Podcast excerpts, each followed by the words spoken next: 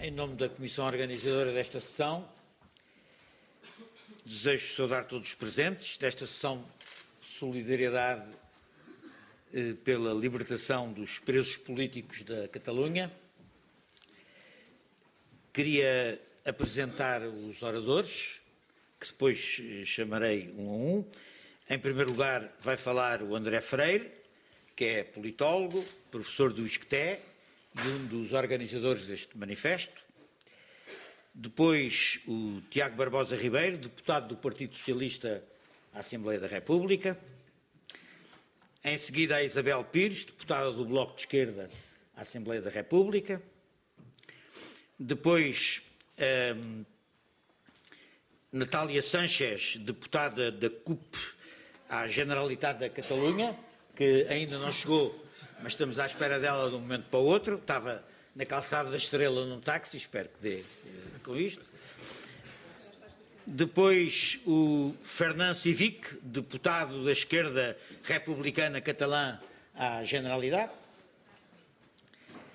Em seguida falará o Augusto Colomines, eh, deputado da Junta eh, do Juntos pela Catalunha, à Assembleia, à Generalidade também. Depois, o Adrià Alcina, secretário nacional da Assembleia Nacional Catalã. E, finalmente, eu encerrarei com umas breves palavras. Sejam todos bem-vindos. Uma especial saudação aos nossos companheiros catalães aqui presentes. Muito obrigado por se terem associado à nossa sessão. Vai usar da palavra, em primeiro lugar, o André Freire. Eu vou para e não falo.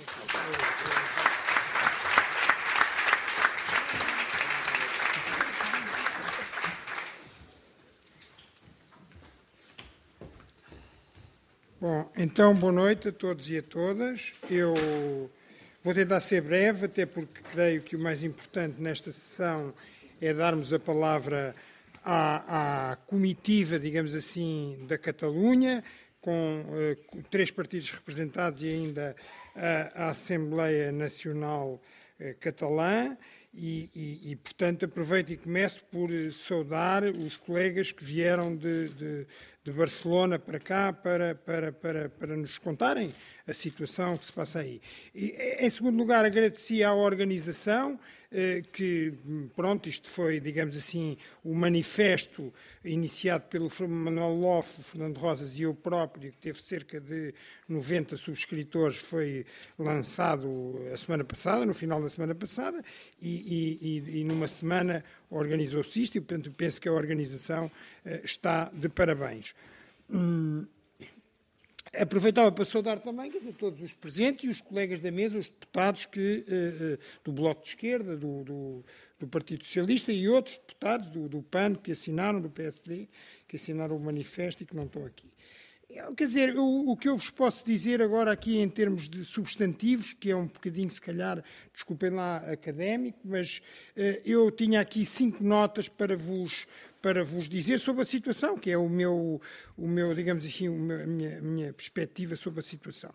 Em primeiro lugar, e apesar da Constituição Espanhola não o reconhecer com clareza, porque é um, é um compromisso, um equilíbrio difícil da transição democrática espanhola, toda a gente sabe que a Espanha é um Estado multinacional, apesar de nós chamarmos Estados-nação, uh, em Espanha como noutros sítios, quer dizer, são Estados multinacionais, como é o Reino Unido, a Bélgica, a Suíça, como era a antiga Federação Jugoslava, a antiga Checoslováquia, a Bósnia, o Chipre. O que significa que é um Estado uh, uh, composto por várias nações constituintes.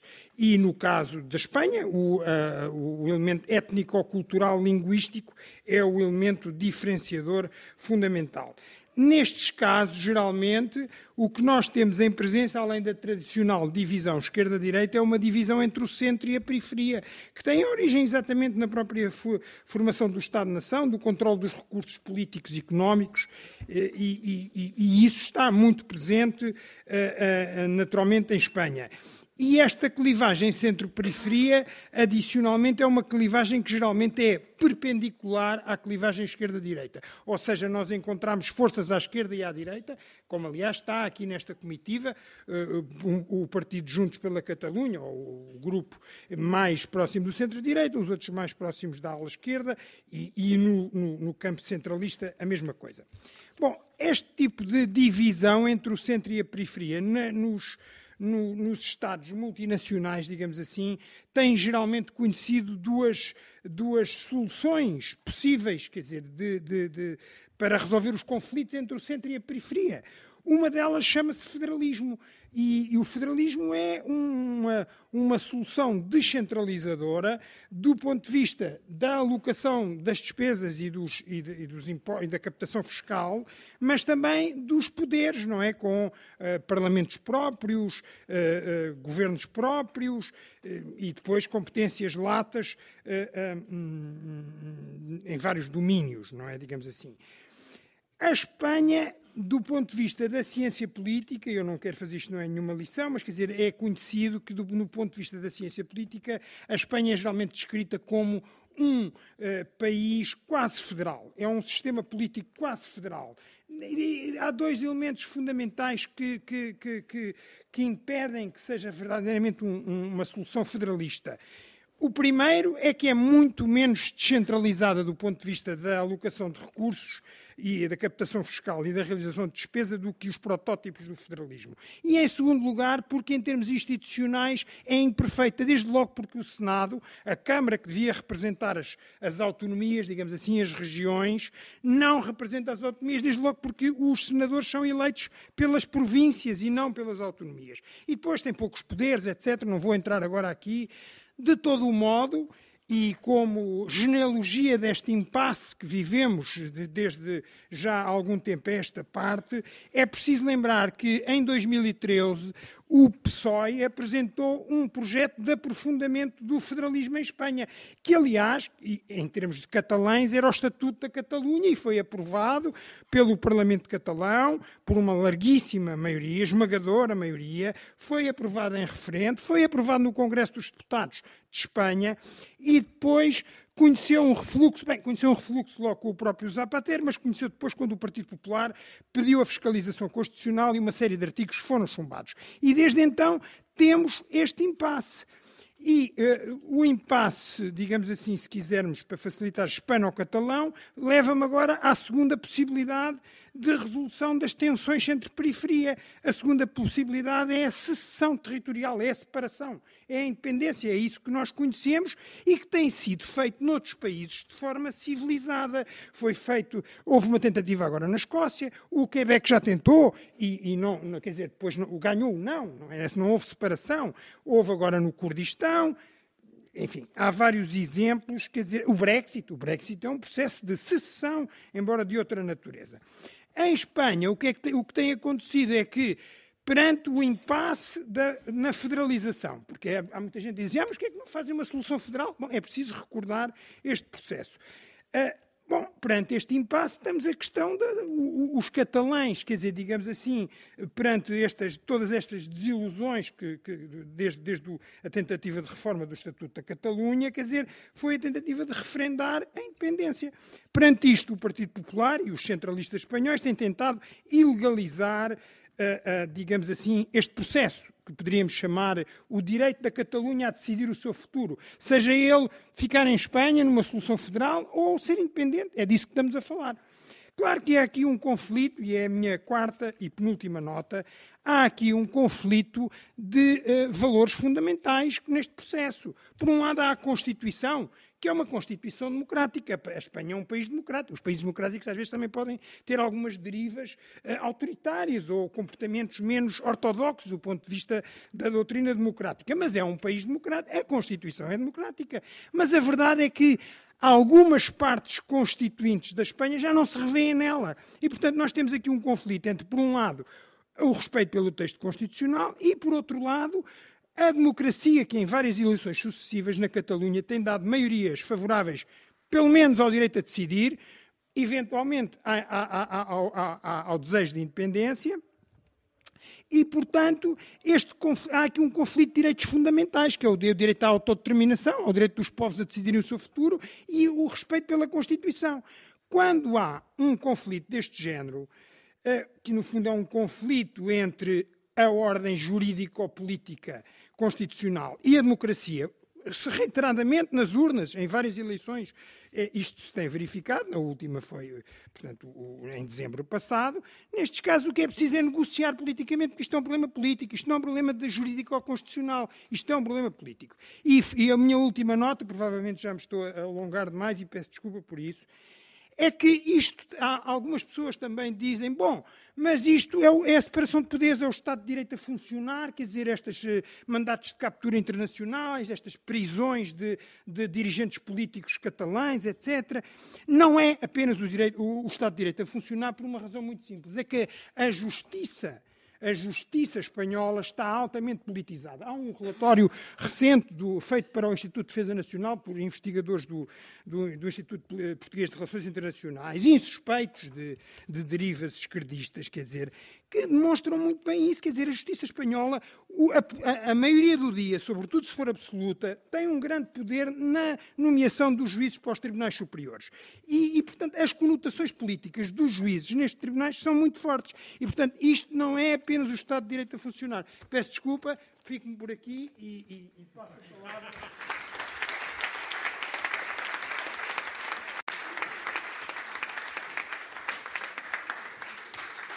Vai então, vai então usar da palavra de seguida o deputado do Partido Socialista, Tiago Barbosa Ribeiro, que por razões eh, da sua vida pessoal tem que se ausentar um pouco mais cedo e, portanto, vai iniciar as intervenções dos nossos deputados. Faz favor.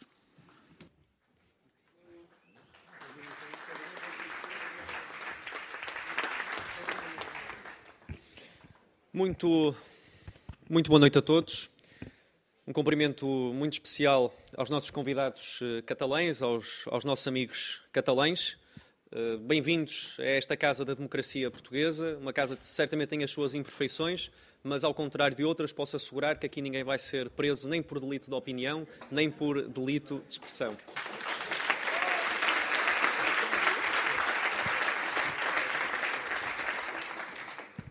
Também quis o destino que nós fizéssemos esta iniciativa num dia, num dia feliz pela libertação do presidente Puigdemont, mas, mas e porque há sempre um mês num dia triste pelo que se está a passar neste momento no Brasil e, portanto, esperemos que tudo possa correr pelo melhor. A única certeza é que temos mesmo sempre de lutar. Eu estou aqui um, a manifestar a minha solidariedade que já pude manifestar no, no, nos sucessivos manifestos, nos votos que já, apresenta, que já votamos na Assembleia da República, eh, porque há uma ideia básica que anima necessariamente todos os democratas. Eh, é que ninguém pode ser preso por razões políticas. Esta é uma ideia fundamental para qualquer democrata, para qualquer político, para qualquer cidadão. Nós, nós podemos tentar dar as voltas que quisermos, nós podemos tentar escudar-nos nos formalismos que quisermos, nós podemos olhar para as vírgulas, podemos ir ao legalismo, não podemos fugir a um ponto essencial, que é aquele que nos remete para, para jogos de palavras. Quem está preso hoje por um processo político é um preso político. Isso é uma vergonha para a Europa em 2018. O tempo é um bocado irrelevante, mas agora 30, 40 anos só agrava a mesma escala do desvario. É, é, por isso uma obrigação de todos os democratas, que são certamente muitos que estão aqui hoje e muitos lá fora, chamarem um nome às coisas e saberem que só podem estar de um lado, pela liberdade e contra a repressão, e é por isso que eu hoje vim aqui eh, esta noite. Nós, um, várias décadas depois de uma obra muito conhecida do Orwell, é tempo de voltarmos a fazer, e é isso que temos vindo a fazer, e é isso também, certa, de certa forma, estamos a fazer aqui hoje, uma nova homenagem à Catalunha. Já agora, nós, os portugueses, a quem indiretamente devemos uh, uma boa parte do resultado da nossa independência, mas também todos os democratas e todos os progressistas. Uh, nós sabemos bem o papel da Catalunha insubmissa como construtora da República, como resistente ao franquismo. Foi especialmente brutal contra a sua identidade nacional, como comunidade, como povo. Sabemos que a Catalunha foi essencial como pilar de democratização uh, de Espanha, mas sabemos também que continua, tem continuado a ser, de certa forma, a porta-estandarte, a ser uma linha avançada de novas aspirações cidadãs que não têm encontrado, uh, que não encontram eco no nacionalismo especialmente agressivo de Madrid. E neste rumo, que tem vindo a manter ao longo de muitas décadas, e mesmo especialmente ao longo dos últimos anos, ao longo dos últimos meses, a Catalunha, os seus dirigentes, nunca se desviaram jamais se desviaram do respeito, do valor, do valor do respeito pelas liberdades, da tolerância democrática e do pacifismo que contrasta, tem vindo a contrastar com a brutalidade que são vítimas e que nós temos vindo a ver ao longo dos últimos meses. A agressividade do Estado espanhol, em especial do PP, mas não só, contrasta muito e contrasta de forma muito gritante com uma enorme indiferença, com uma relativa indiferença, mas que eu reputo de enorme indiferença, que temos vindo a, a, ver por essa Europa fora e é muito inaceitável que assim seja. É inaceitável pelas prisões em si, mas também porque se tratam de políticos eleitos, políticos eleitos pelo seu povo, com um programa independentista. E, portanto, são presos por serem democratas, são presos por terem sido eleitos pelo seu povo e são presos por serem eleitos cumprindo o programa pelo qual se fizeram eleger. E, portanto, os homens e mulheres que estão hoje em dia presos, que estão perseguidos, estão exilados, estão exilados, estão perseguidos e estão presos porque fizeram aquilo para que foram eleitos. E, portanto, não há nenhuma realpolitik que possa ocultar este facto, não há, nenhuma, não há nenhum laço diplomático que possa ocultar este facto, porque a repressão política, em Espanha, em qualquer outro país, e a Espanha é obviamente uma democracia, mas a democracia, como André Freire uh, referiu, tem muitas vezes desvios, tem muitas vezes expulsões, tem muitas vezes tentações uh, que não respeitam os seus valores fundamentais. A repressão política, dizia eu, não depende uh, do nome do país e, portanto, não depende do nome de quem manda prender, não depende do nome de quem manda exilar, mas de quem exerce, de, não, não manda, de quem exerce um poder, de quem manda e de quem manda prender cidadãos em celas por razões políticas. E, portanto, isto é assim válido em Espanha, é assim válido em qualquer país do mundo e, portanto, nós neste momento temos uh, prisioneiros políticos, temos uh, prisioneiros de consciência em Espanha. E é também por isto que Madrid não respeita, não tem vindo a respeitar a democracia na Catalunha, por essa via não respeita a democracia no seu país e não, não quer, não tem vindo a querer nenhum processo negociado. Uh, de certa forma, Madrid quer repetir as eleições de forma, de forma uh, eterna, de forma mais ou menos eterna, mas também intermitente, até acumular o resultado que gostaria de obter. Há um ligeiro problema com esta estratégia, é que isso não se chama democracia, chama-se fraude.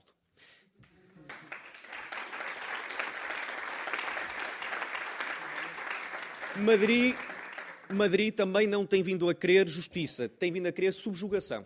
Tem vindo a querer subjugação. Depois de sucessivos tribunais europeus nos últimos dias, nos últimas, nas últimas semanas, terem vindo, de certa forma, a dinamitar a tese uh, judici do judicialismo de Madrid, que, de certa forma, politiza muito os tribunais, como temos vindo a assistir, resta muito pouco caminho nesse, enfim, nesse trajeto que Madrid tem vindo a empreender. E nós temos vindo a assistir, ao longo das últimas semanas, numa espécie de Madrid contra o mundo, contra a Alemanha, contra a Bélgica, contra a Escócia, contra a Suíça, contra a ONU, contra o que mais se verá. Uh, acontece que se Madrid quisesse mesmo dialogar, bastaria um facto muito simples, bastaria não ter reconhecido o resultado do referendo, já agora não ter bloqueado a revisão institucional, mas ao fazer o que todos vimos, ao ter exercido a brutalidade que exerceu e ao ser incapaz de dialogar civilizadamente com os dirigentes catalães, deixa o campo político sem espaço para a política e sabemos quando isso acontece na nossa história, também na história espanhola, potencia obviamente soluções mais radicais e soluções nas quais não nos revemos. E é por isso que a repressão de Madrid uh, e o seu nacionalismo uh, especialmente exacerbado são intoleráveis no século XXI e são intoleráveis para os democratas. A violência nunca é solução. A violência nunca é solução e a violência de Madrid não tem vindo a ser apenas eh, violência física, tem vindo a ser violência institucional e tem vindo a ser violência simbólica. As imagens que temos visto desde a organização do referendo revelam uma violência física, revelam uma brutalidade uh, policial absolutamente desproporcionada e absolutamente sem limites, mas também se soma, entre outras coisas, uma justiça que substitui à política, a perseguição aos dirigentes independentistas e a todos os que participaram na organização do referendo, diretores de escolas, o, ex, o respeitado ex-responsável dos moços de esquadra da Catalunha, que aliás foi responsável pelo desmantelamento de uma célula terrorista do ISIS em Barcelona, como todos sabemos, a suspensão da autonomia, tudo isto demonstra uma enorme tentativa de subjugar, uma enorme tentativa de humilhar e de exercer o poder pela força bruta, pela força da lei do mais forte, quando do lado oposto ninguém levantou um único dedo para exercer violência. E se Madrid se comporta desta forma como ocupante em relação a uma parte do seu país, em relação a uma parte de Espanha, então é normal que essa parte se sinta como ocupada e resista pelos meios que entenda adequados a essa resistência.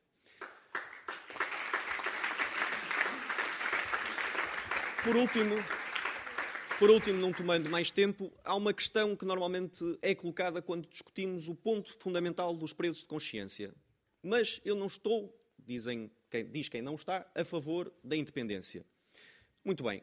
O ponto não é esse. O ponto é que o posicionamento em relação a essa questão é absolutamente irrelevante para a condenação dos resultados de quem procura eh, brutalizar quem protagoniza essa causa. Eu tenho o meu posicionamento, ele é conhecido mas quem não concorda com uma causa não tem necessariamente que concordar com ela, seja ela qual for, para nos solidarizarmos com presos políticos, políticos que resultem do exercício dessa causa e desse combate. É por isso que não há relações diplomáticas que possam impedir-nos de estar aqui na Assembleia da República e que nos possam impedir de expressarmos o nosso repúdio por toda esta situação. Por quem tem relações diplomáticas são os Estados. Os partidos e os cidadãos, individualmente, não têm e não devem ter, não devem deixar de fazer eco da sua indignação. E por isso, como exercício de cidadania, se quiserem, caros amigos, caros amigos catalães, contem com a nossa amizade, contem com a nossa solidariedade, levando até à Catalunha mais uma mensagem de apoio internacional para os combates que se avizinham. Muita força e obrigado.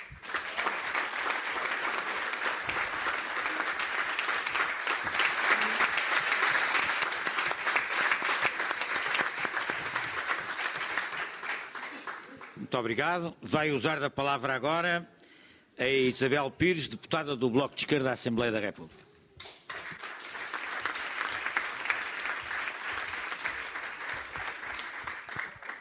Boa noite a todos e a todas. Eu acho que, na verdade, tínhamos a esperança de ter esta sala assim tão cheia, mas de facto, neste momento, temos uma sala que é uma sala da Assembleia da República, uh, de Portugal absolutamente cheia para debatermos e para mostrarmos a nossa solidariedade para com a Catalunha e, e tenho que dizer que é francamente bonito e importante estarmos aqui todas e todas e também agradecer a todos a presença, mas queria agradecer uh, quatro, queria, queria fazer em primeiro lugar quatro agradecimentos especiais, em primeiro lugar obviamente aos serviços da Assembleia da República que aqui estão numa sexta-feira à noite também a ajudar-nos a fazer isto ser possível, a toda a produção que nos ajudou a construir uh, a sessão de hoje, um, ao CDR de Lisboa, que uh, foi uma preciosa ajuda nos contactos também uh, dos uh, camaradas e dos companheiros que aqui temos catalães, e sem essa ajuda teria sido muito mais difícil, portanto, muito obrigada também por essa ajuda, e também ao Manel ao André Freire e ao Fernando Rosas por terem dado novamente o pontapé de saída para voltarmos uh, a mostrar a nossa solidariedade em Portugal. Já o fizemos na altura da violência extrema que todos assistimos uh, durante o referendo, mas uh, era importante neste momento voltarmos a, dar, a, dar, a dar importância e a dar força a esta solidariedade e também, obviamente, a todos e todas aqueles que subscreveram o manifesto. E acho que é importante também porque conseguimos chegar mais longe no, no espectro político neste manifesto do que tínhamos chegado anteriormente. E isso é um sinal também de como é que Portugal e como é que uh, a política ou os políticos portugueses olham neste momento para o que se está a passar na Catalunha. E, um, além deste manifesto ter essa importância, uh, esta sessão pública também tem essa importância, uh, não só porque, como já foi dito, estamos na Assembleia da República e eu acho que, e queria deixar essa mensagem, um, é importante que estejamos na Assembleia da República. Há umas semanas atrás tivemos algumas votações onde verificámos que nem todos estamos de acordo no que toca uh, a condenar a repressão e a condenar a existência de presos políticos num território muito perto do nosso mas uh, aqui estamos a continuar a ocupar o espaço da Assembleia da República para voltar a dizer que temos que condenar a violência e temos que condenar a existência de presos políticos uh, em território europeu, fosse ele onde fosse, e é para isso que aqui estamos. E uma última nota, antes de passar à minha intervenção, para agradecer também a intervenção do Tiago, porque sabemos que podemos não estar sempre de acordo, mas sabemos que contamos com o Tiago e com outros colegas para, para dar voz a estas, a estas questões e aquilo que espero sinceramente é que possamos uh, dar mais força e dar mais corpo a esta, a esta indignação. Porque, na verdade, uh, aquilo que nós também temos aqui de dizer bem alto e deixar claro é que uh, não basta neste momento mostrarmos a nossa solidariedade. Ela é absolutamente importante uh, e sabemos que uh, os nossos companheiros da Catalunha uh, é importante termos estas demonstrações, mas aqui, em Portugal, neste momento, é importante que o poder político tome uma posição sobre o que se está a passar. E, para mim, pessoalmente, é isso que uh, eu acho que estamos todos aqui a fazer e estamos aqui a fazer essa pressão para que exista essa tomada de posição política. Porque, de facto, uh, nós, enquanto democratas, enquanto republicanos, temos que ter uma posição de solidariedade para com todos e todas que estão em situações de sofrerem repressão, mas temos, além disso, eh, de chegar a uma posição política. E sabemos que as relações diplomáticas são sempre complicadas, historicamente, é assim que a coisa funciona. Eh, ainda mais as relações diplomáticas entre dois países que têm uma história muito longa. Um, e já em outros momentos pudemos uh, e tivemos a oportunidade de ouvir essa história muito longa, que também nos aproxima de alguma forma da Catalunha, mais do que se calhar uh, de outras regiões, mas além de uma demonstração de cidadania, além de uma demonstração de solidariedade, temos neste momento e é importante que exista uma tomada de posição uh, política e, e, essa tomada de posição tem que ser feita pelo governo português.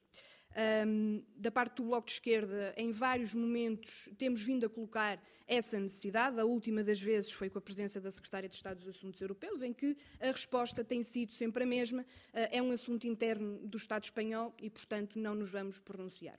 A verdade é que o dia de ontem, uh, uh, o dia de hoje, Uh, ajudou a mudar o jogo. E neste momento estamos a falar uh, de um jogo um bocadinho diferente do que estávamos a falar ontem, ou anteontem, ou há seis meses.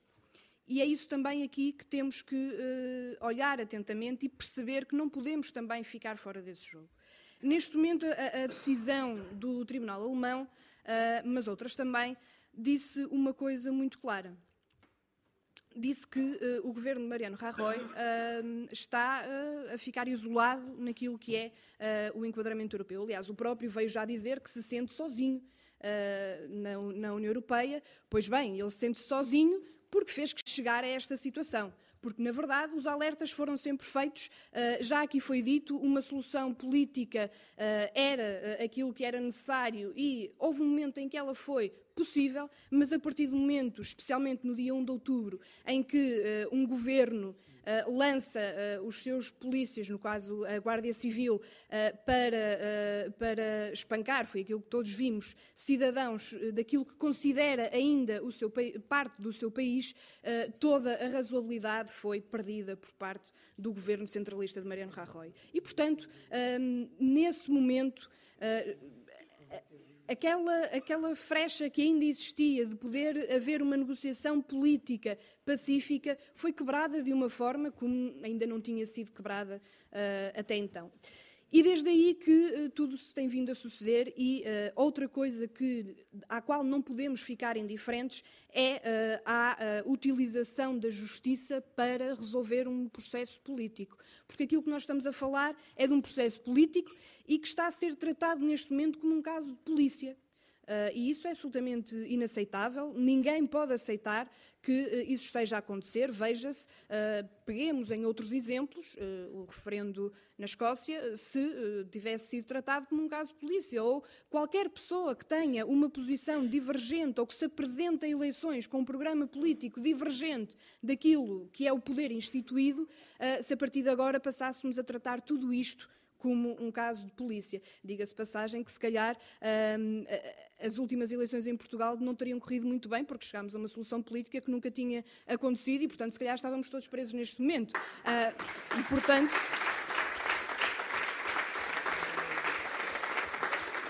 E, portanto, aquilo que nós estamos a falar é de processos políticos e, acima de tudo, processos democráticos. E a democracia é assim. Uh, as coisas evoluem, Uh, os processos vão-se alterando, os processos são sempre muito dinâmicos e, neste caso, são dinâmicos todos os dias. Todos os dias temos eh, assistido a, a, a alterações sucessivas daquilo que está a acontecer e, portanto, uh, a coisa está sempre muito a quente. Uh, mas, de facto, é disso que estamos a falar. Da possibilidade de cada povo, de cada nação, de cada. E quando eu falo de cada povo, é de facto pessoas que se identificam enquanto tal. E, e, a nossa Constituição, a Constituição da República Portuguesa, tem inscrito que a, o Estado português reconhece o direito à autodeterminação dos povos.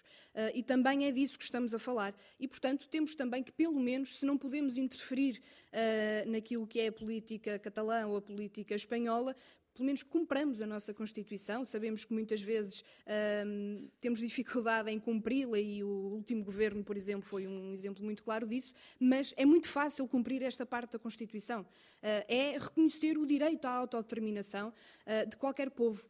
Eh, e, portanto, aí também continuaremos a fazer essa força. E, eh, de facto, eh, eu não queria ocupar muito mais tempo, porque aquilo, o esforço que nós aqui tentámos fazer hoje foi de trazer um, ehm, pessoas que estão no terreno todos os dias a lidar com uh, toda esta perseguição, todo este ataque um, ehm, a, a, posições políticas, a posições ideológicas, e é importante também uh, aqui fazer uh, a sua voz ser ouvida, porque precisamos muito de alargar esta luta, precisamos muito de alargar a rede de solidariedade que tem existido e precisamos muito que um, o governo português tome uma posição clara sobre este assunto. Uh, e passa por três questões: condenar a utilização de violência de um Estado perante os seus cidadãos, por outro lado, respeitar o direito à autodeterminação dos povos e, em terceiro lugar, condenar aquilo que é claramente a existência de presos políticos uh, na Catalunha. E, portanto, não há, uh, não há qualquer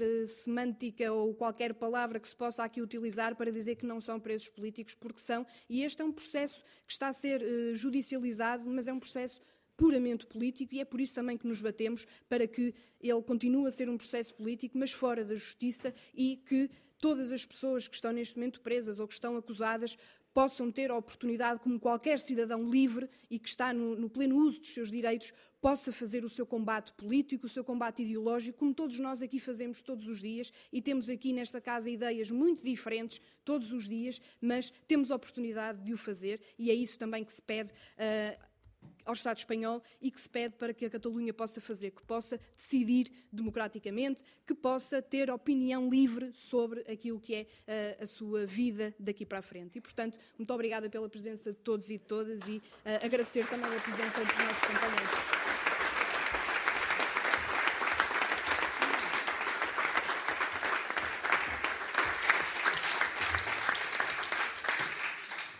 Muito obrigado. Vai agora usar da palavra Natália Sanches, deputada da candidatura de Unidade Popular da CUP à Generalidade da Catalunha.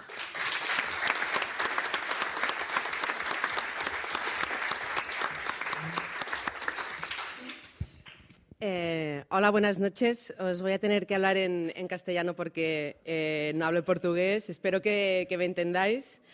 De hecho, es la primera vez que estoy en, Portugal y pienso que es muy importante eh, estar en un día como hoy, en una semana como hoy, en que hemos tenido eh, noticias eh, tan importantes, noticias que han llegado desde Alemania, pero también noticias muy importantes que han llegado desde Portugal. La, eh, la, iniciativa que se ha tenido desde la Asamblea de la República es muy importante, no solamente para Portugal, especialmente, evidentemente, para el pueblo catalán. Y hoy también en este acto, en esta presentación de este manifiesto, también es un día importante. Por tanto, muchas gracias, muchas gracias por la vuestra solidaridad.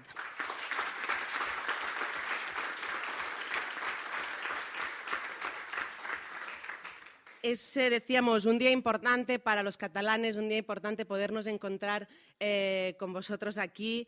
Y también eh, son tiempos importantes para la izquierda y para la izquierda europea, pienso. ¿Por qué? Sabéis que nuestra lucha, la lucha del independentismo, la lucha del movimiento republicano, viene de lejos.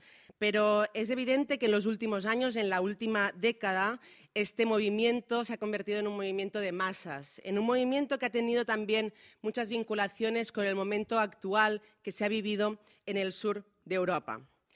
Las clases populares en la última década hemos constatado cómo se suprimían derechos básicos, derechos sociales, derechos laborales, derechos democráticos.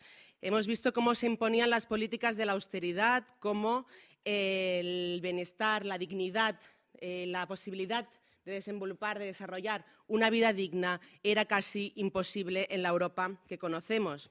Hemos constatado las clases populares también que habíamos o estábamos perdiendo la capacidad de tomar decisiones políticas.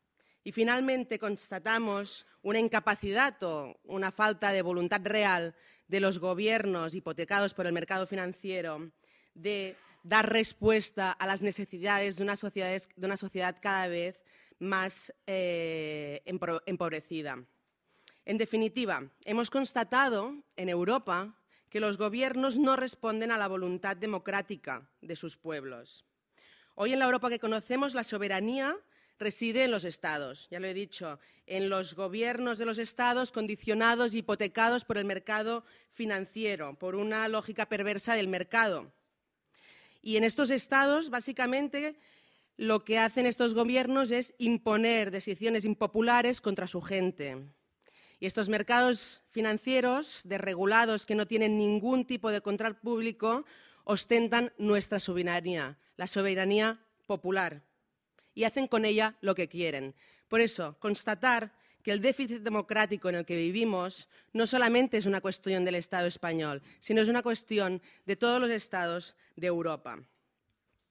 En esta última década, eh, decíamos, ha sido un momento en que Fruto de esta situación, las izquierdas hemos tenido la capacidad de articular movimientos potentes de indignación contra esta situación. Y en Cataluña también pasó así.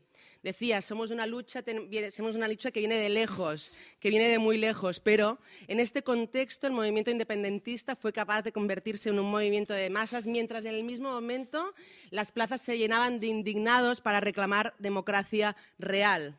Esta confluencia hizo que la necesidad de buscar responsables sobre la falta de democracia y la necesidad de poder ampliar en derechos y de poder tener una vida digna fuera la opción mayoritaria de, eh, una mayoría del pueblo catalán. Es decir, cuando el Estado español hipotecado por estos mercados eh, financieros, con este, este, Estado español, que ya se ha hablado de herencia antidemocrática e impide poder ampliar en derechos al pueblo catalán, lo que se hace también es salir, organizarse, movilizarse para pedir democracia real y para poder decidir cuál es el futuro que queremos. Hay una filósofa catalana, Marina Garcés, que dice que en los momentos de crisis es el momento en que eh, es necesario repensar o preguntarse dónde reside la soberanía, dónde reside ¿quién decide sobre qué? En este contexto de crisis, el pueblo catalán se ha hecho esta pregunta. ¿Quién decide sobre qué? Y ha decidido que quería decidir. Y ha decidido que delante de la negativa del Estado español a poder poner urnas para votar y decidir el futuro político, lo que hacía era autotutelarse sus derechos y delante de las leyes injustas declararse insumiso. En Cataluña en los países catalanes queremos destituir a todo un régimen. Y en el proceso de llevarlo a cabo, como ya han explicado los compañeros, hemos visto la cara más cruda de lo que ya sabíamos que era un Estado antidemocrático. Un Estado que no vivió una ruptura con el fascismo. Un Estado un Estado que mantuvo las estructuras básicas de la dictadura franquista, un Estado que, repito, no vivió una, ruptura como sí hizo Portugal, como sí tuvo la capacidad de hacer Portugal, que rompió con la dictadura y rompió con el colonialismo, por ejemplo, como explicaba la compañera de Bloco, reconociendo el derecho de la autodeterminación de los pueblos. Y este Estado que mantiene estructuras judiciales eh, er, que, son, eh, que nacen del fascismo, que mantiene eh, la esencia más totalitaria de aquel dictador que murió en la cama y que jamás se hizo justicia por su barbarie. Este es el Estado que permite y que hace posible que haya presos políticos. No veréis políticos presos corruptos en la cárcel como los del PP, que es el partido que es el partido europeo con más casos de corrupción entre sus filas. No vais a ver a estos políticos en la cárcel, pero sí que estamos viendo a presos políticos que lo que han hecho es dar voz a la, a la ciudadanía, que lo que han hecho es dar voz y preguntarse quién decide sobre qué y decir que es la gente la que decide sobre su futuro. Este estado de estructura y de herencia eh, totalitaria es el mismo que envió a la policía contra gente que votaba. también es el mismo que, que, permite la impunidad de la ultraderecha campando a sus anchas por las calles de Barcelona, de Valencia, de Mallorca y de todas partes, y que permite que hoy la ultraderecha esté, sea más impune que nunca. Este es el Estado en el que vivimos y este es el Estado que esta semana ha sido un poco más desenmascarado y ha sido un poco más desenmascarado a ojos de todo el mundo. Y por eso, insisto, muchas gracias por vuestra solidaridad. Decía yo con Dabelli que la solidaridad es la, ter la ternura de los pueblos. Muchas gracias por vuestra ternura.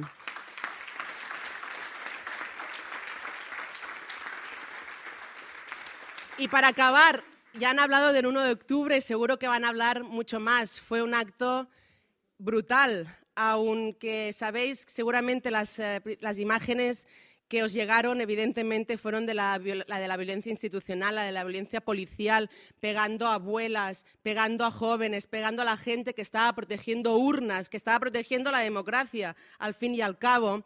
También hay otra imagen que os quiero trasladar del 1 de octubre, que fue la de la noche del 30 de septiembre, cuando dormimos en los colegios electorales, cuando nos despertamos antes de que saliera el sol, esperando las urnas, esperando las papeletas, esperando como toda una red brutal de vínculos, de solidaridad y de autoorganización hiciera posible el acto de desobediencia masivo más importante que hemos vivido en Cataluña. Sin ese acto de desobediencia, hoy seguramente no estaríamos hoy en, Portugal explicando y mostrándonos esta solidaridad.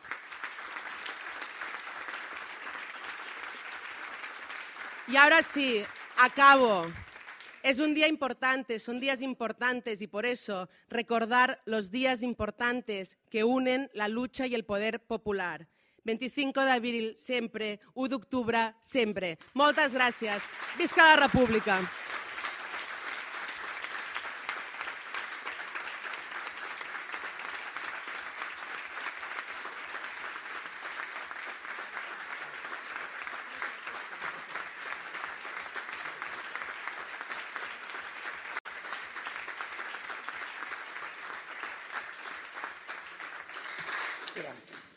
Vai usar da palavra uh, o Fernando Civic, deputado da esquerda republicana catalã e deputado à Generalitat.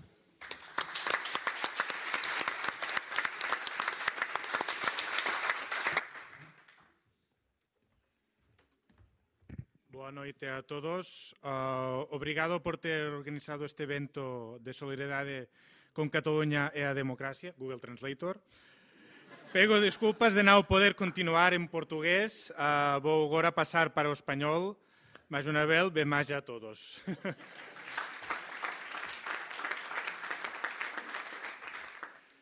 Buenas noches, voy a empezar eh, en español, mi lengua paterna, mi lengua materna es el catalán.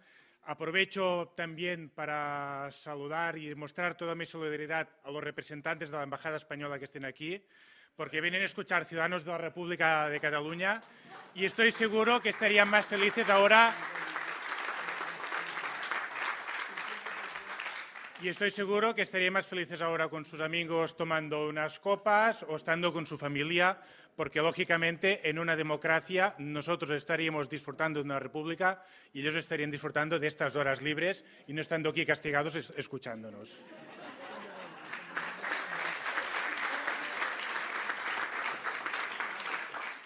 Y os hemos venido aquí a explicar, los compañeros uh, de Cataluña, una cosa que antes el profesor ha comentado, de que España dice que es, es un Estado casi federal, cierto, pero también es casi democrático.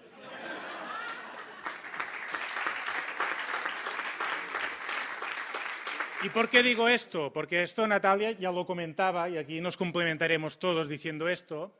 Porque os voy a explicar, por ejemplo, una semana normal, como la que he tenido yo esta semana. Esta semana he empezado el lunes estando con los miembros del Gobierno de Cataluña en el exilio. Hemos hecho también un pleno en el Parlamento. Ha habido nuevas citaciones judiciales de bomberos, de concejales, de alcaldes, de policías, de diputados, ha habido también muchísimos actos de apoyo aquí y en el resto de Europa ah, para denunciar la situación de los presos y los exiliados, de los represaliados en general. Y, por ejemplo, pues ya para terminar esta mañana, de esta normalidad que ofrece España a la República de Cataluña, pues yo mañana me voy a Estremera, a la prisión de Estremera, a visitar el vicepresidente de la Generalitat de Cataluña, Oriol Junqueras. Muchas gracias.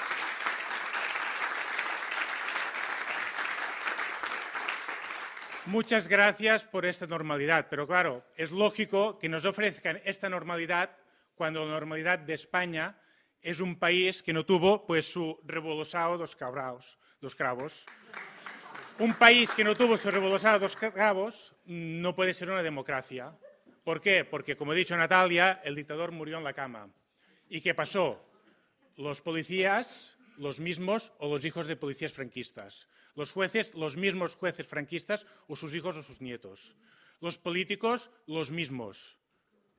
Los empresarios, los mismos. Claro, ¿con qué te encuentras ahora? Pues con un país que no es plenamente democrático, ni plenamente federal ni plenamente democrático. Y esto es lo que tenemos en el Estado español, lo que tienen. Por eso nosotros queremos hacer una vía propia, que es la República Catalana. Cabe decir también una cosa que aquí supongo que en Portugal hay la Fundación uh, Salazar, ¿no?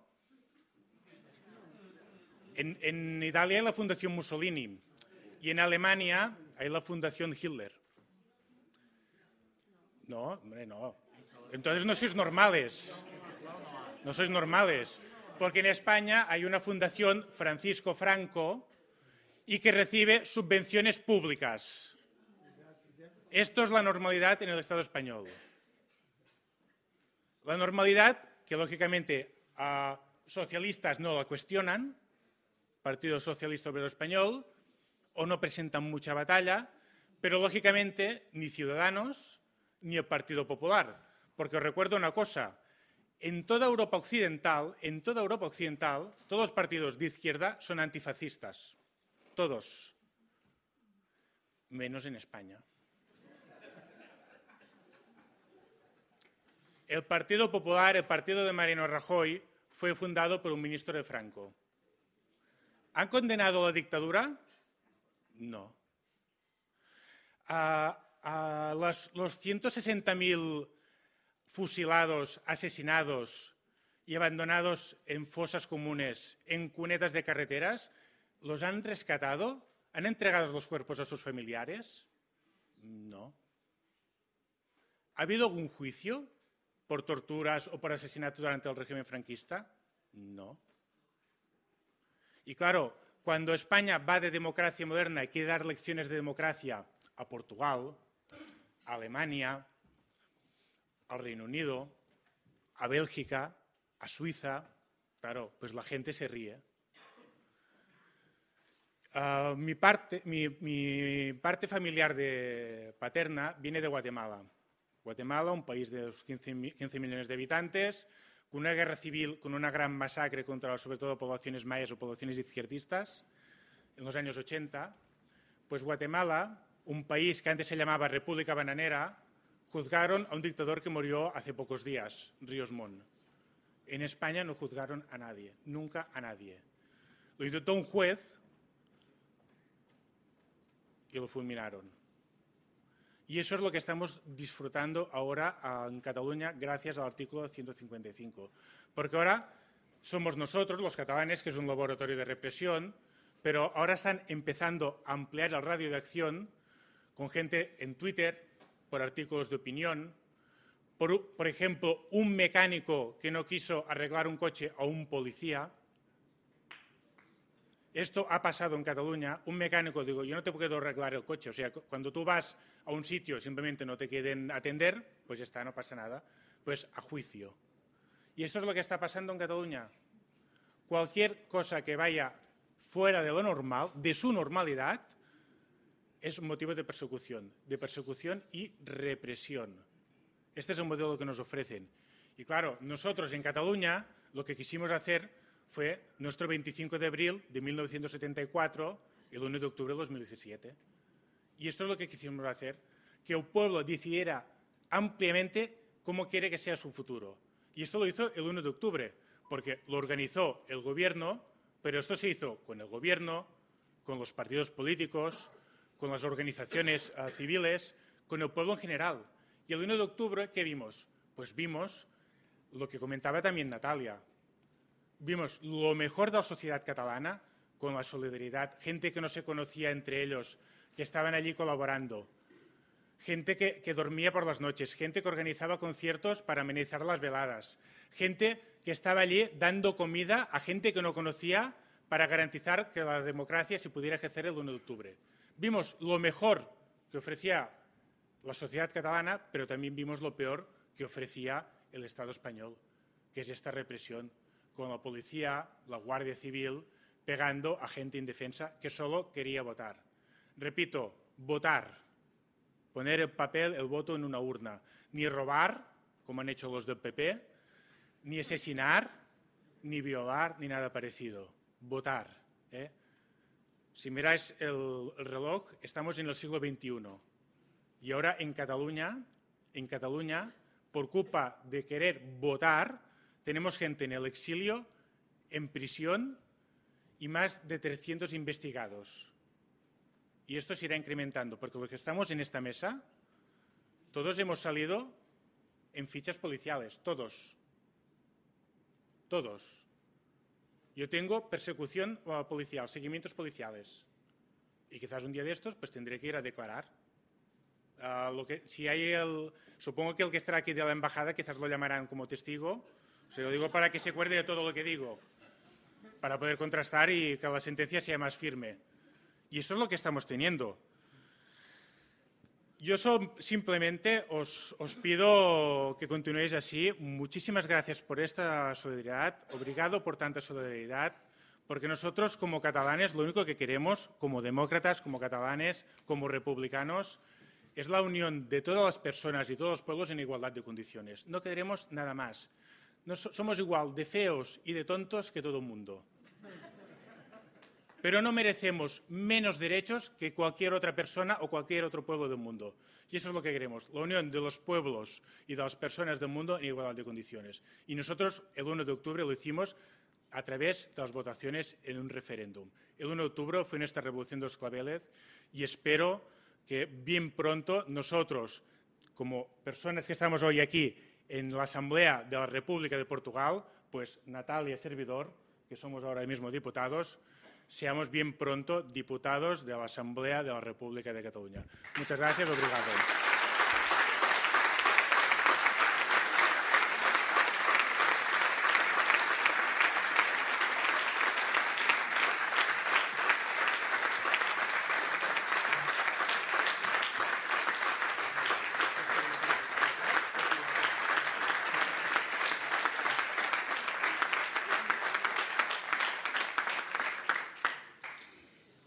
Muito obrigado. Vai usar da palavra seguidamente uh, Augusto Colomines, da Jun do Juntos pela Catalunha.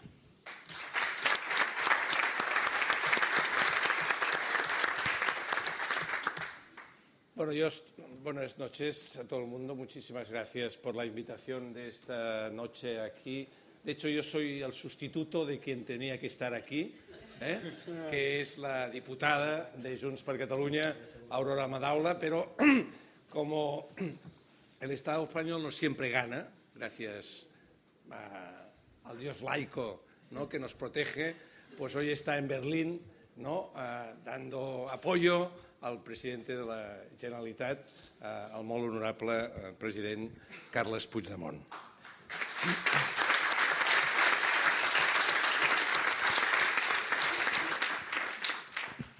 Miren, eh, lo acaba de decir el diputado Civit de Esquerra Republicana y estoy completamente de acuerdo con él. La cuestión de Cataluña no es una cuestión eh, nacional eh, ni es una reivindicación nacional o solamente nacional catalana. En Cataluña lo que está ocurriendo es algo que está ocurriendo en muchos estados europeos, que es la deriva autoritaria producto de uh, la inestabilidad política y la falta de cohesión uh, democrática de las instituciones europeas. Lo que pasa es que en nuestro caso particular, pues tenemos una historia, un bagaje, que ya lo han dicho aquí, ¿no? Y por lo tanto, nuestra crisis parece más aguda que otras. Pero no mm, se olviden que la lucha de Cataluña es la lucha por los derechos políticos y cívicos de todos los europeos. Empiezan por nosotros, pero van a por todos. Van absolutamente por todos.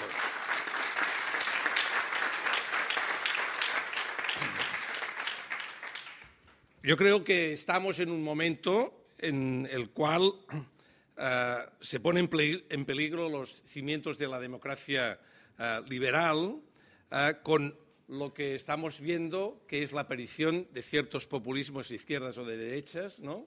que lo que están es reivindicando un cierto fundamentalismo legislativo que quiere aparentar que representa la voluntad popular y al fin y al cabo, cuando ésta se manifiesta democráticamente, la rechazan, que es el 1 de octubre. El 1 de octubre es la manifestación democrática más importante en Cataluña. Y les voy a decir más, yo soy historiador y por lo tanto mi cabeza a veces funciona en este sentido. ¿no? Para nuestra generación, para la mía, pero para la que ha vivido el 1 de octubre, el 1 de octubre es lo que fue para nuestros padres y abuelos la República y la Guerra Civil de 1936. Para nosotros, la defensa de la democracia ya no es la defensa de la República de los años 30, es la defensa del 1 de octubre como manifestación más absoluta de la unidad popular, de la unidad cívica y de la unidad democrática.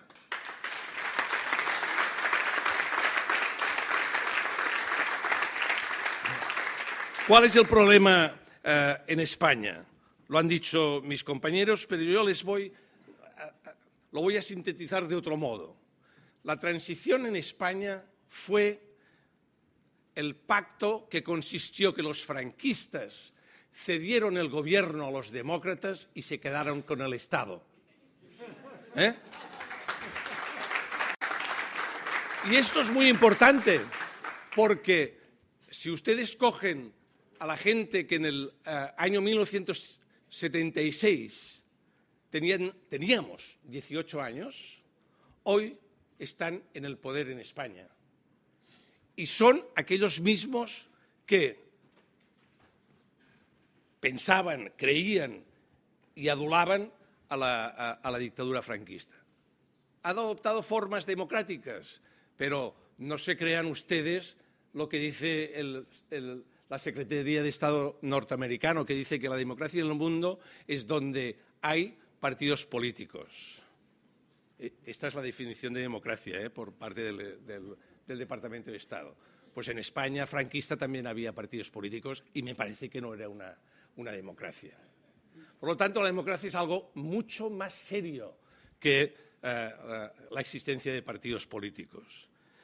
La defectuosa transición política en España, ¿qué es a lo que ha llevado?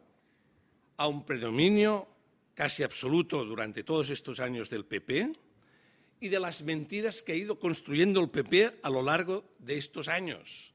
Porque esto es muy importante. Esto de las fake news no se las inventó uh, Trump. En España se las inventó Fraga y Ibarne. Fue el primero que se inventó las fake news con aquello de que la calle es mía. ¿eh? Y que después ha ido aplicando a todo lo que significa ¿no? El, movimiento democrático en España.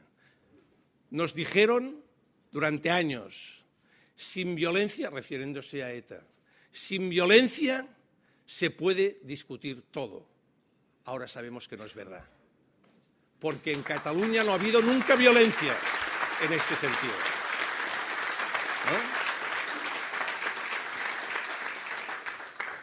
Segunda cuestión. Les juro que me gustaría que en España un diputado del Partido Socialista Español hiciera un discurso como el diputado del Partido Socialista en Portugal. Sería la mayor contribución a la democracia en España. El problema es que el Partido Socialista Español fue el primero, junto con el laborista inglés, en caer en la absoluta disolución de los principios socialistas en Europa. Porque formó parte el Partido Socialista Español de la construcción de una Europa burocrática, eh, poco representativa y, además, de gente que, en el fondo, aunque no les guste, el primer caso de corrupción en España fue del PSOE. O sea que las cosas como son. ¿eh? Tercera cuestión. En Europa está apareciendo una derecha populista, pues xenófoba, que rechaza las, eh, eh, ¿no? Las personas diferentes, especialmente la inmigración. ¿no? En España también tenemos esta derecha eh, xenófoba, nacionalista, falsamente liberal, que la única diferencia que hay es que no rechaza al diferente de fuera, rechaza al diferente de casa, que es distinto. Y se nota menos. Y se nota menos. Pero Ciudadanos es un partido nacido básicamente sobre la base del anticatalanismo, sobre la base de la eh, reacción contra la diferencia y sobre la base, y en esto, querido profesor, eh, le voy a enmendar la, la, ¿no?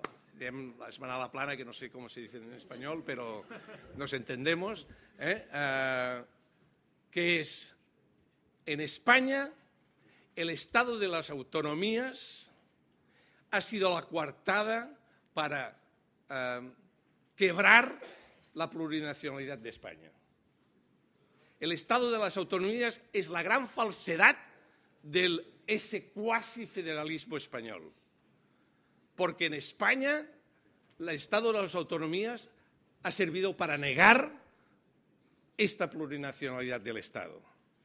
Y el Estado en Cataluña no es que nosotros no tengamos Estado, es que lo tenemos en contra del Estado. Este es el gran problema. El Estado pisa absolutamente los derechos de los ciudadanos en Cataluña. Ahí es donde tenemos el problema. Y cuando la mayoría de la población y básicamente las clases medias catalanas se han dado cuenta de esta opresión que le constituía al Estado, entonces el movimiento independentista se ha vuelto mayoritario en Cataluña. Sin este despertar de las clases medianas en Cataluña, sería absolutamente imposible que estuviéramos hablando de lo que está pasando en estos momentos.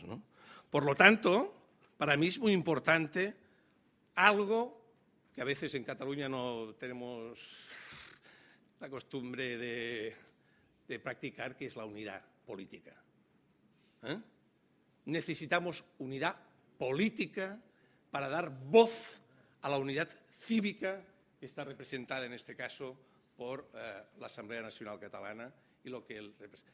La unidad que representa la Asamblea Nacional Catalana a veces ha faltado desde un punto de vista político. Por lo tanto, es muy necesario recuperar ¿eh?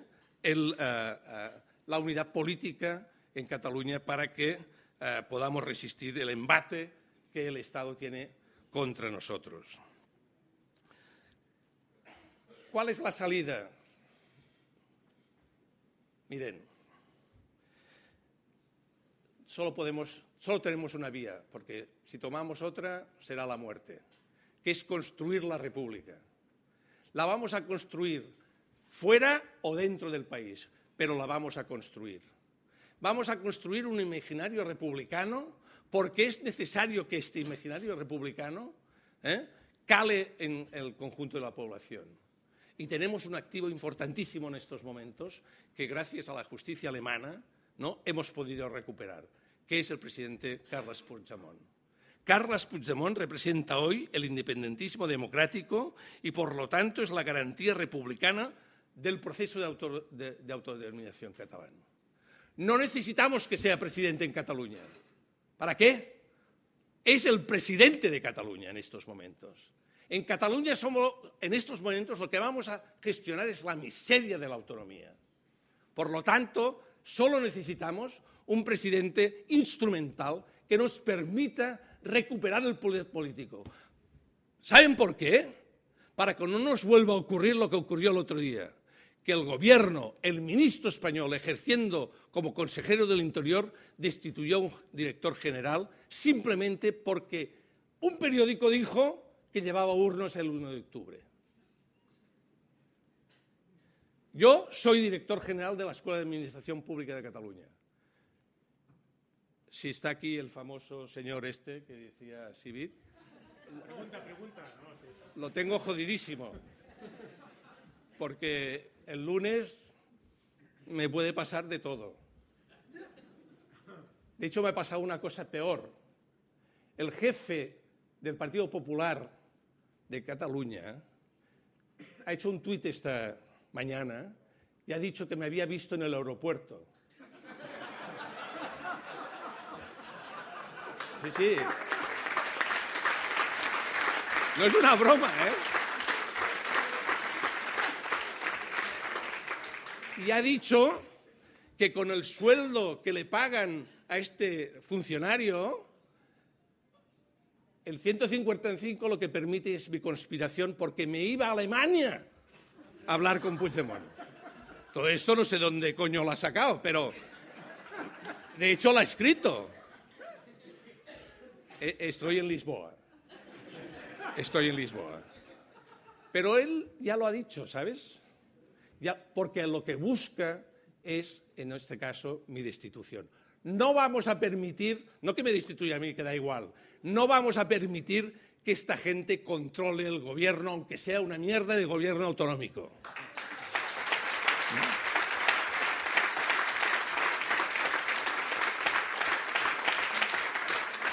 Por lo tanto, desde mi punto de vista, la salida en estos momentos es formar un nuevo gobierno en Cataluña para parar el 155, recuperar la iniciativa política, para abordar la negociación con el Gobierno de España y para la liberación de los presos políticos y la vuelta de los exiliados.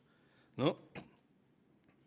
Sin esto mm, es como ligarse las manos. Por lo tanto, recuperemos la iniciativa política. Porque lo que ya tenemos y no hemos perdido nunca es la capacidad de movilización de las masas populares en Cataluña. Llevamos diez años movilizándonos. Lo hemos hecho todo. Colores, eh, ¿no? Mm, camisetas, manos, eh, bailes, todo. ¿Eh? Y ahora estamos en la fase más cruda, que ya no tiene ninguna gracia, que es la frase de la represión pura y dura. Y los que hemos vivido el franquismo como un servidor, vivimos la transición como una liberación. Pero lo que yo no puedo soportar en estos momentos es pensar que, es, que hoy yo puedo padecer una represión peor que la que, la que sufrí bajo la dictadura franquista. Eso no lo vamos a, tolerar. Y en este sentido, desde Junts per Catalunya consideramos que la iniciativa más importante en estos momentos es proteger lo que es el valor esencial de la República, que es nuestro presidente, porque para nosotros es la icona internacional más importante que debemos preservar, y ah, crear un gobierno instrumental para poder más o menos ah, guiar ah, nuestro destino. Muchísimas gracias y buenas noches.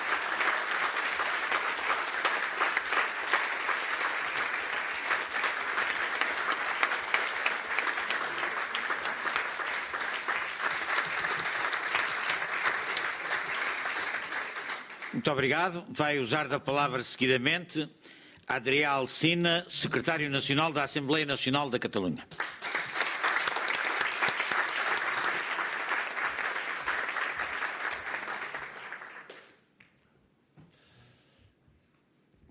Boa noite. Imaginem, por um segundo, a Praça da Figueira, aqui perto, aqui em Lisboa. Lojas, mercado, cheio de gente a comprar, a visitar, a tirar selfies, a postar no Instagram. Agora, pensem, tirem todos os turistas, moradores, compradores, e substituam-nos por polícias. carros de polícia, polícias a cavalo, polícias nas ruas, nas entradas, nas saídas. E agora também imaginem a estátua de Dom João I. Não é uma estátua, mas uma estrutura de vidro oculta no Google Maps, que apenas serve como entrada para um elevador. Um elevador que conduz para um complexo subterrâneo. Poderia parecer filme de James Bond, não?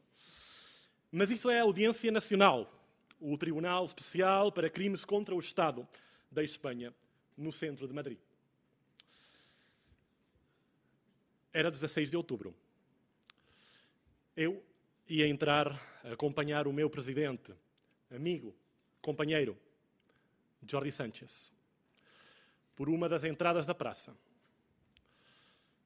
Mas lá, diretamente, uns 20 policias dizem que só pode entrar o acusado e o advogado.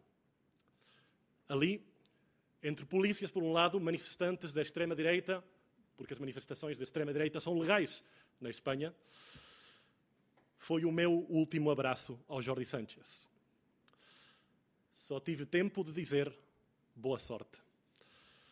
Ele sorriu e preparou-se para entrar. Eram as quatro e meia da tarde. Há seis meses. Boa sorte. Um sorriso. Um abraço. Prisão. Depois dessa primeira humilhação, você, nessa praça, tem que dar a volta à praça inteira por fora para entrar pelo lado onde entram acompanhantes. Para entender, os que são lisboetas, é como ter que dar a volta pelo Rocio, São Domingos, Martim Muniz, para voltar a entrar na Praça da Figueira, pela Rua Dom Duarte. Outra vez dentro da praça, você vê como o seu companheiro entra na estrutura de vidro. E só resta esperar.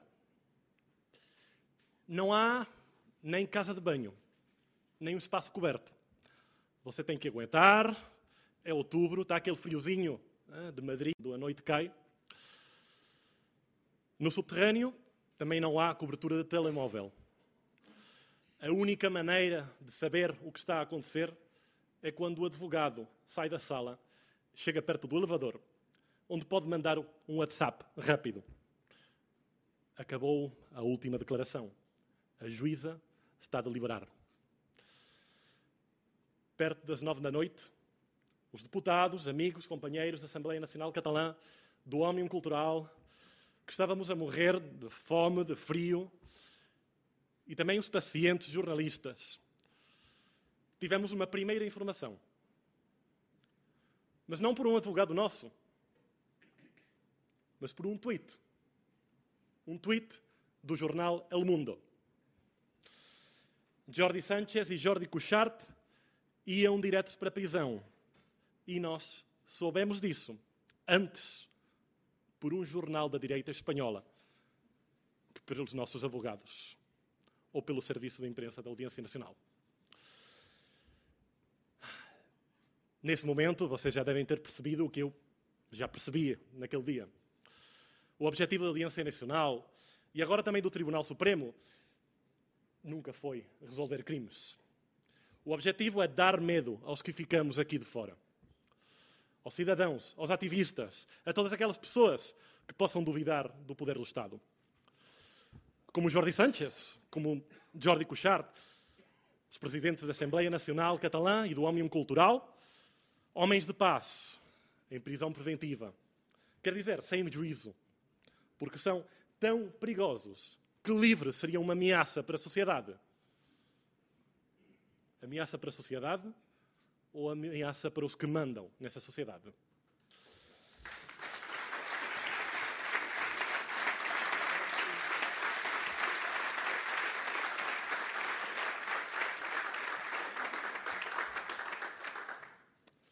Gostaria de aproveitar esta oportunidade de nos brinde a Assembleia da República para tratar alguns assuntos que são importantes para entender o que está a acontecer na Espanha e na Catalunha e porque é uma violação dos direitos humanos e um processo antidemocrático. Primeiro, deixem-me que lembre um pouquinho da, da história recente. No dia 20 de setembro de 2017, a Guardia Civil, que é o, a Polícia Militar Espanhola, foi invadir e registar vários escritórios do governo catalão no início da manhã. A maioria da população soubemos desses atos quando acordamos, pelos média, e saímos à rua para protestar, normal.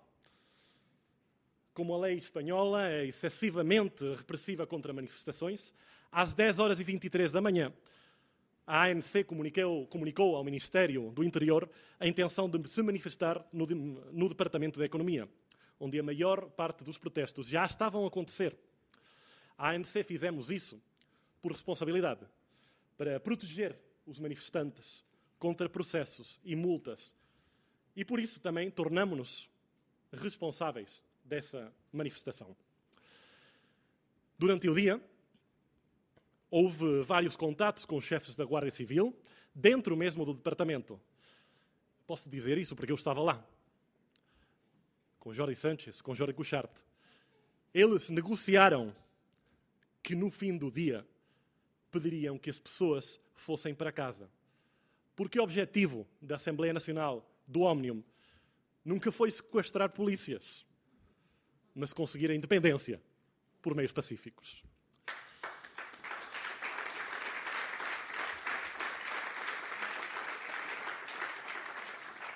E assim foi. No fim do dia, Jorge Sanchez e Jorge Cuchart subiram no teto de uma carrinha da Guarda Civil, mas não para destruí-la. Uma carrinha que tinha ficado lá o dia inteiro, à frente do departamento, e pediram à multidão para ir para casa. Eles agora estão a ser mantidos na prisão sob acusação de sedição e rebelião. Acusações que implicam o uso de violência. Se eles forem condenados, podem ficar até 30 anos na prisão. Violência? Que violência! Agora, pedir aos manifestantes que, for, que vão para casa, agora violência. Na Espanha, essa normalidade, essa quase democracia, pedir tranquilidade é violência. Mas Jorge Sánchez Jorge Cuchart não são os únicos. Hoje aqui temos representantes dos partidos políticos, que também têm líderes na prisão ou no exílio. E estes dias, como vimos também, os jornais europeus falam do nosso presidente, deposto, Carles Puigdemont. O Tribunal Supremo do Estado de Schleswig-Holstein, no norte da Alemanha, decidiu não admitir o delito de rebelião contra Puigdemont na petição da Justiça Espanhola. Entretanto, os três juízes deixaram Puigdemont em liberdade sob fiança. O tribunal fez isso em poucos dias. Dois. Porque entendeu, ele sim, aparentemente, que não havia violência. Há casos similares no Reino Unido, na Suíça, na Bélgica. Quem sabe? Qualquer dia pode vir a ser o caso de um, de um tribunal aqui em Portugal. Em condições normais, um juiz europeu deveria confiar noutro juiz europeu. Quer dizer, se o juiz espanhol Pablo Llarena está a acusar Carles Puigdemont de rebelião violenta o juiz alemão deveria ter ativado a extradição de forma imediata. Mas isso seria em condições normais. Nos últimos anos, temos visto como alguns países da União Europeia estão a tomar um caminho perigoso de regressão democrática. A Hungria, a Polónia, são os casos mais conhecidos. Agora, a Espanha entra pela porta grande na lista de países duvidosos. E a Espanha é o caso mais preocupante pela sua dimensão. Se a Espanha se consolidasse como uma democracia limitada, todo o projeto da União Europeia deixaria de fazer sentido. Passaria de ser um clube de Estados democratas a só um clube de Estados.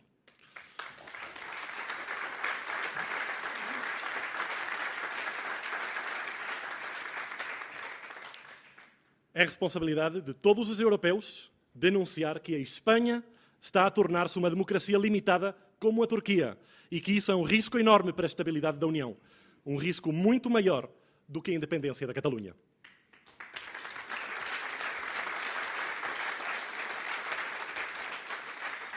E o caso dos presos, dos presos é só a ponta do iceberg. Alguns exemplos.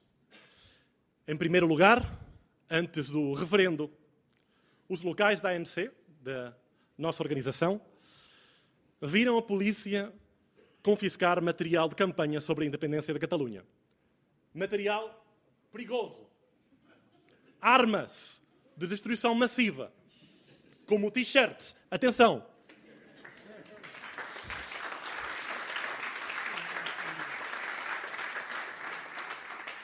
Em segundo lugar, em 20 de setembro, um membro da diretoria nacional da ANC foi detido.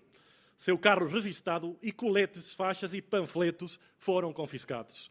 Como aconteceu em centenas de situações em todo o país, onde membros da nossa organização estão a ser identificados e intimidados pela polícia. Como terceiro exemplo, a 25 de setembro, o nosso site foi bloqueado pela Guarda Civil numa clara tentativa de censurar a sociedade civil. Ainda não recebemos, ainda não recebemos uma ordem judicial, nem notificação. Isso aconteceu com mais de 200 sites. E esses são só alguns exemplos, mas não só os direitos fundamentais estão sob pressão. A separação de poderes, já foi comentado aqui, é problemática.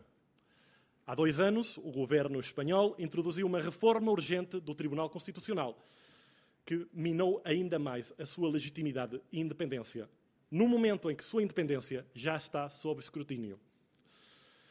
Uma das medidas problemáticas é que o Tribunal Constitucional pode demitir de ofício e sem ser ouvido um presidente regional, ministro ou funcionário público, quando considerar que ele ou ela não está a cumprir as suas sentenças.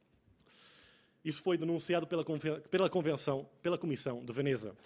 E, de fato, três membros da Corte Constitucional formularam um voto dissidente no qual admitiram que o único propósito da reforma era controlar as comunidades autónomas.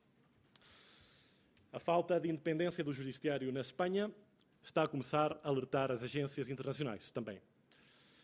No seu relatório sobre a Espanha de 2016, o Grupo de Estados contra a Corrupção conclui que nenhuma, nenhuma das suas 11 recomendações foi implementada ou tratada de maneira satisfatória. Também, em 13 de janeiro de 2018, o Conselho da Europa publicou que, atenção, a conformidade da Espanha com os padrões internacionais permanece globalmente insatisfatória e que as autoridades fizeram um progresso limitado nas medidas para combater a corrupção em relação aos membros do Parlamento, juízes e promotores. Uma situação alarmante, que agora se reflete no uso e abuso da justiça. Enquanto isso, o governo espanhol continuou a promulgar legislação para consolidar, mais do que corrigir, os problemas identificados. A falta de independência judicial também é destacada no painel de avaliação da Justiça da Comissão Europeia de 2016 e no relatório global sobre competitividade do Fórum Económico Mundial. Essa quase democracia está a virar uma democracia com muitos problemas também no lado internacional. Mas aparentemente as reformas jurídicas para combater a oposição política não foram suficientes. Uma prova disso é que no ano passado descobriu-se que uma Operação Catalunha encoberta era montada dentro do Ministério do Interior, implicando a polícia secreta, um magistrado e o ministro.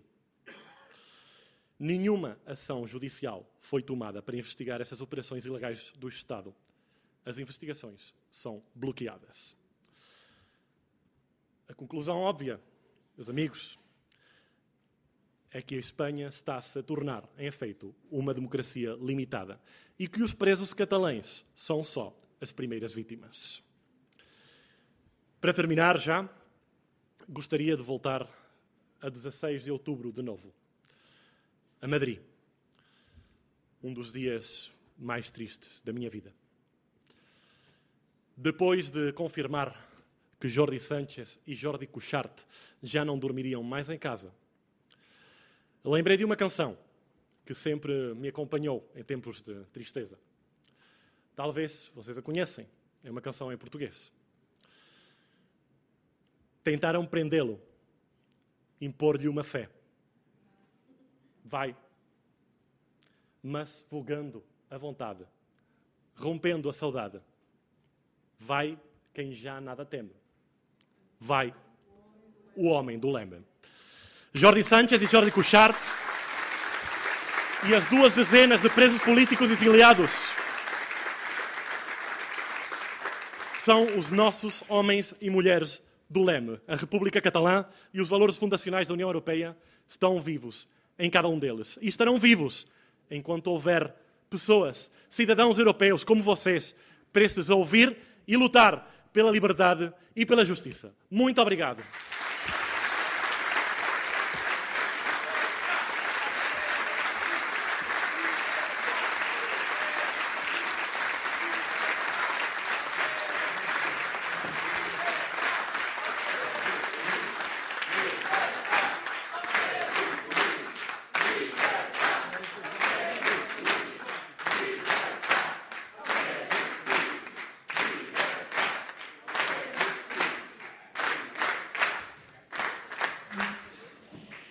Bom, agora, eh, para finalizar, antes do, do eventual debate, dou a palavra ao professor Fernando Rosas, que é um dos eh, iniciadores deste manifesto e, e- e desta iniciativa toda, e, portanto, tem a palavra.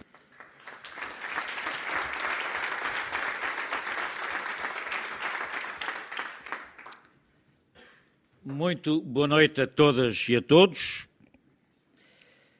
Bem sei que isto é uma sessão de solidariedade com o povo catalão e pela liberdade dos presos políticos da Catalunha, mas também sei que isto é uma reunião de solidariedade internacional. E não posso deixar de invocar, com o coração apertado, os momentos dramáticos que neste momento se vivem no Brasil, com o presidente Lula nos sindicatos metalúrgicos,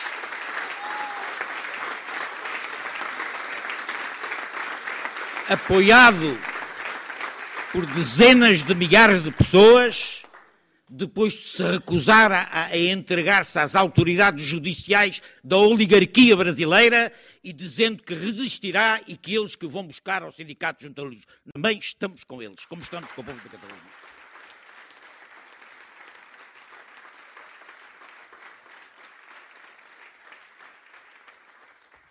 Em nome da comissão que lançou este manifesto, eh, em nome de todos os que organizaram esta sessão e que vão continuar a organizar sessões destas agora pelo país, no Porto, em Coimbra. Queria agradecer todas as ajudas, agradecer muito em particular o empenho da Isabel Pires, deputada do Bloco de Esquerda, agradecer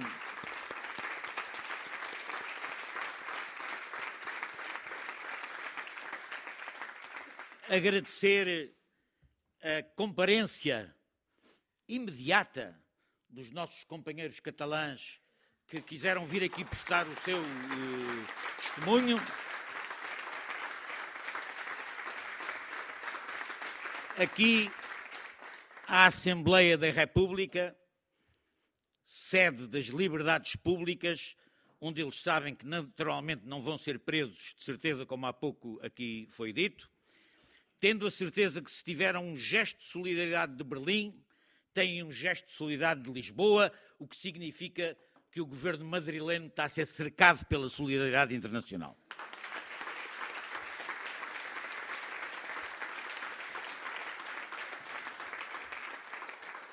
A minha intervenção é muito breve e baseia-se em questões que são quase do senso comum.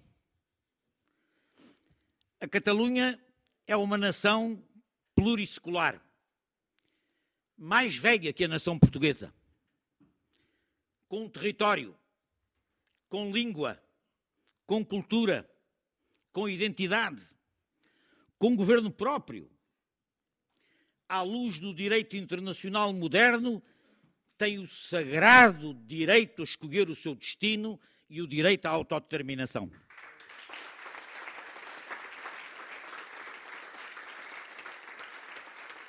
Se a, se a Constituição do Estado espanhol não o reconhece, é preciso dizer que mesmo que ela tenha sido aprovada democraticamente, como há pouco, há dias me respondiam, uma Constituição aprovada democraticamente pode ter disposições que não são democráticas. E se a Constituição espanhola não reconhece o direito à autodeterminação, nesse aspecto não é uma Constituição democrática.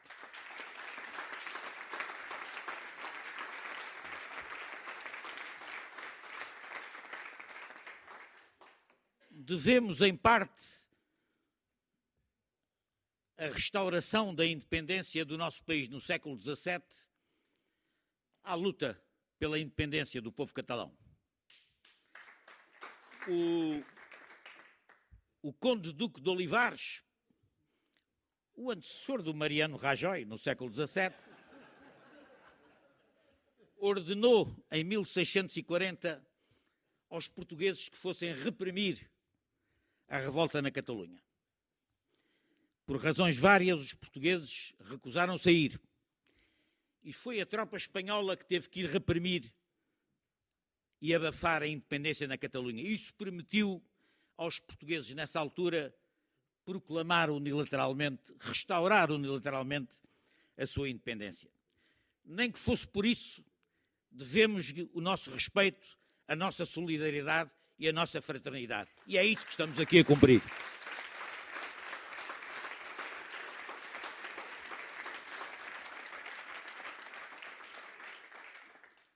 Se o poder judicial no Estado espanhol, como toda a gente sabe, altamente promíscuo pelo seu processo de escolha, com o poder político espanhol ao mais alto nível, se o poder judicial espanhol é altamente instrumentalizado do ponto de vista da política e prende deputados livremente eleitos por cumprirem o mandato que o povo lhes deu, se lança no exílio. De, dezenas de combatentes pela independência, pelo simples motivo de lutarem, de lutarem pela causa deles, causa política, que é a independência, e se desenvolve uma verdadeira perseguição às ideias políticas daqueles que defendem o direito à autodeterminação e independência, com o único propósito de designadamente impedir a eleição de um presidente para a Generalitat, se o Tribunal diz que só pode ser eleito quem se apresentar nas corte, na, no, na Generalitat, e se quem se apresenta na Generalitat é preso, nós devemos dizer o Poder Judicial em Espanha não é independente. E a ausência de independência do Poder Judicial é um déficit da democracia espanhola.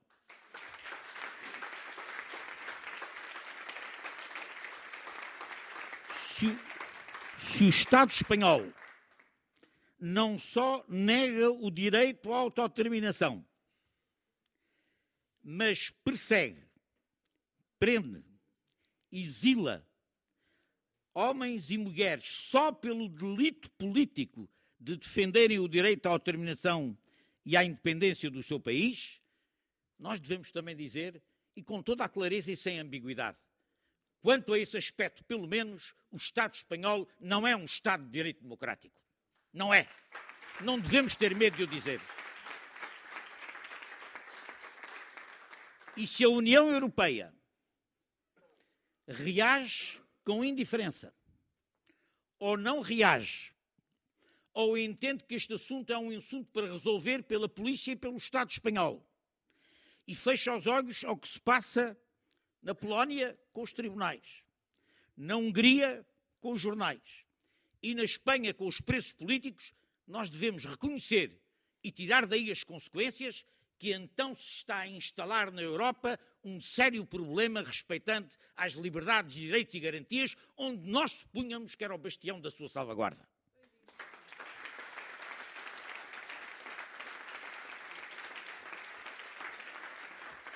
Por isso, por isso estamos solidários. É uma solidariedade incondicional. Incondicional por isto. Nós não dizemos se o povo eh, catalão deve ou não deve ser independente. Nós dizemos isso é um problema deles. E eles têm o direito de escolher o que querem como futuro, e esse direito nós somos intransigentes. Nesse direito ninguém os pode negar. o direito a escolher o futuro da Catalunha, seja ele qual for, porque essa não, não é uma escolha nossa, dos portugueses, mas como cidadãos, como democratas, como antifascistas, como portugueses, nós temos o direito de dizer a independência escolherá o seu a Catalunha escolherá o seu destino, mas deve escolhê-lo livremente, como direito à autodeterminação. É um direito sagrado tão importante como o direito à liberdade de expressão, como o direito à liberdade de associação, como o direito a qualquer garantia fundamental. Não é por acaso que o Estado espanhol, ao negar o direito à autodeterminação, nega a seguir todos os direitos fundamentais aliados a esse: o da associação, o de expressão, o da liberdade em geral.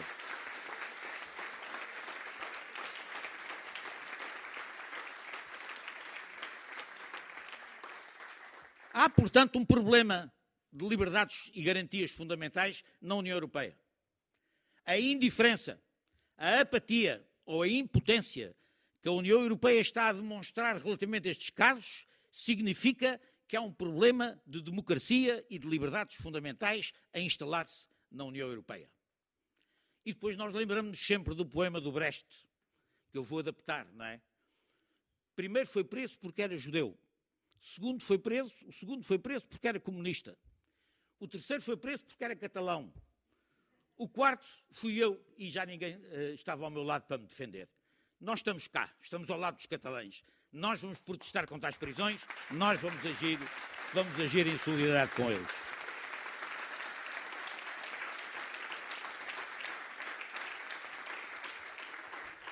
A questão da Catalunha, há quem diga não tem solução tem solução. O primeiro passo para essa solução é a libertação imediata de todos os presos políticos e o regresso dos exilados em condições de liberdade plena. Esse é o primeiro passo. É o primeiro passo para se poder conversar. O segundo passo, o segundo passo é a democracia. O segundo passo é a liberdade de escolha. O segundo passo é direito à autodeterminação. Deixem funcionar a democracia. Deixem funcionar a democracia e a vontade do povo e o problema resolve-se. Resolveu-se na Escócia, resolveu-se no Quebec, resolveu-se em vários sítios onde a população pôde escolher. Deixem os catalães escolher, deixem os catalães seguir o seu caminho, deixem a democracia. A solução é a democracia, sempre a democracia. Nós sabemos bem isso, nós que sofremos o fascismo na pele, nós que sofremos as prisões, nós sabemos o valor que tem a, a, a liberdade. Viva a Catalunha livre, viva o direito à autodeterminação.